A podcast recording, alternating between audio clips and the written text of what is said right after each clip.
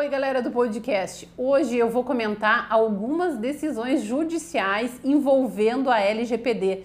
Não perde, fica ligado e uma boa audição. A Lei Geral de Proteção de Dados está aí, já é uma realidade e todas as empresas têm que se adequarem. Agora, o que muitas empresas ainda não sabem é que o Poder Judiciário já está se posicionando em relação à Lei Geral de Proteção de Dados, ou seja, já existe titular de dado questionando, já existe empresas né, utilizando dessa lei quando é favorável também para a defesa dos seus interesses. Então hoje eu vou falar um pouquinho sobre algumas decisões que a gente sabe que tem, que já repercutiram por aí. Uma das primeiras decisões, né, que aconteceu aqui no Rio Grande do Sul é uma decisão trabalhista. E o que que aconteceu nessa decisão? Determinada associação, então, solicitou para uma empresa específica que ela informasse qual era o tratamento de dados que aquela empresa fazia com os dados dos seus funcionários. E aí é que está o grande problema. A lei era super recente, né? Na verdade, já havia um bom tempo em que ela deveria estar sendo cumprida mas as empresas foram deixando, foram procrastinando, foram deixando para o momento das multas. Ah, mas quando as multas entrarem em vigor, a gente vai se preocupar com isso. E o que aconteceu é que essa empresa acabou sendo aí, então, condenada em primeira instância a demonstrar a sua adequação, ou seja, a demonstrar o que, que ela faz com os dados dos funcionários, se os contratos de trabalho estão regularizados ou não, se ela tem uma política de privacidade e essa empresa não tinha ainda. Foi determinado que a empresa, em 90 90 dias apresentasse então o seu plano de adequação e, sob pena de, não apresentando, pagar uma multa diária de mil reais. Então, essa é uma decisão que exemplifica muito bem o que pode acontecer aí na esfera trabalhista. Outra decisão também bem legal de compartilhar aqui com vocês é de uma faculdade.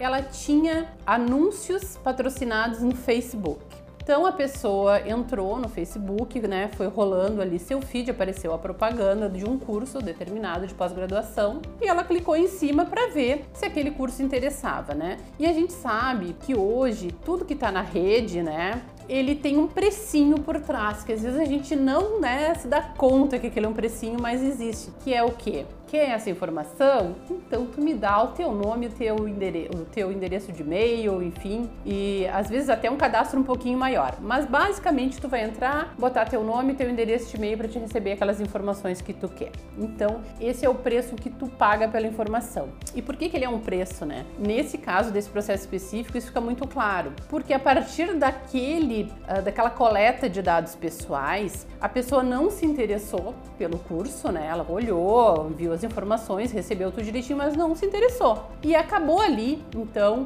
uh, o interesse dela por manter esse vínculo com essa instituição. Mas a instituição seguiu mandando propaganda, é isso aí. E aí mandou WhatsApp, ligou porque tinha o telefone da empresa, da pessoa, mandou mensagens e a pessoa começou a se incomodar com aquilo, porque aquilo afeta a esfera da privacidade dela. Ou seja, né, ela estava lá todo momento quando via uma mensagem, às vezes tu tá trabalhando concentrado, chega uma mensagem no teu WhatsApp, tu vai olhar, te desconcentra e é uma propaganda, né? Às vezes alguém te liga, tu para de fazer alguma coisa importante, vai atender, é uma propaganda, né? Abre teu e-mail, tá lá bombardeado de propagandas. E a pessoa então pensou o seguinte: eu vou uh, fazer uma reclamação. E aí entrou no, no, site da empresa, enfim, e não tinha nenhum canal de contato, né? Onde ela pudesse reclamar, onde ela pudesse pedir para cessar aquela utilização dos dados pessoais dela. E aí o que, que ela fez? Ela foi lá no famoso Reclame Aqui, né? Quem nunca ouviu falar no Reclame Aqui? Pois ela foi lá,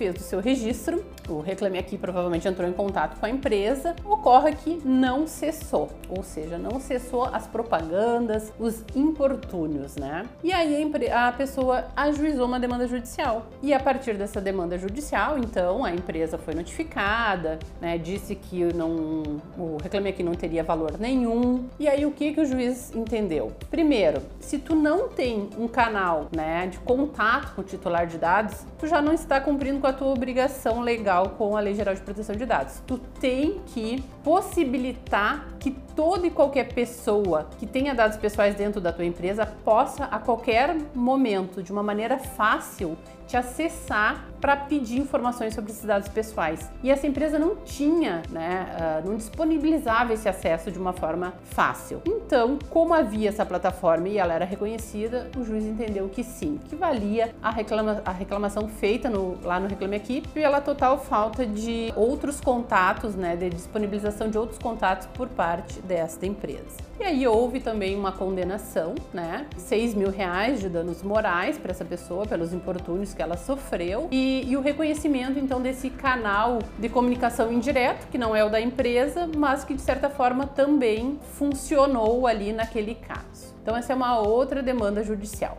E agora eu vou falar uma que não tem a ver com o consumidor, com o titular de dados diretamente, onde ele aciona, mas aonde ele pode também ser vítima da própria Lei Geral de Proteção de Dados, no sentido de que uma empresa também entrou com uma, uma ação contra o seu funcionário, que foi uma demissão por justa causa, porque ele, funcionário, que também em algum momento ele também é titular de dados, né? Mas porque ele não respeitou uh, os dados pessoais de outros companheiros, de outras pessoas que faziam parte ali da sua atividade laboral. Então, o que, que aconteceu neste caso, né? Houve esse compartilhamento indevido de dados de um funcionário dentro da sua empresa, da empresa que ele trabalhava a empresa conseguiu demonstrar que ela está adequada à lei, que ela tem política de privacidade, né? conseguiu demonstrar que aquele funcionário estava ciente daquela política, né? ou seja, aquele funcionário sabia que não podia fazer aquele compartilhamento de dados daquela forma, de forma indevida, e acabou então sendo demitido por justa causa.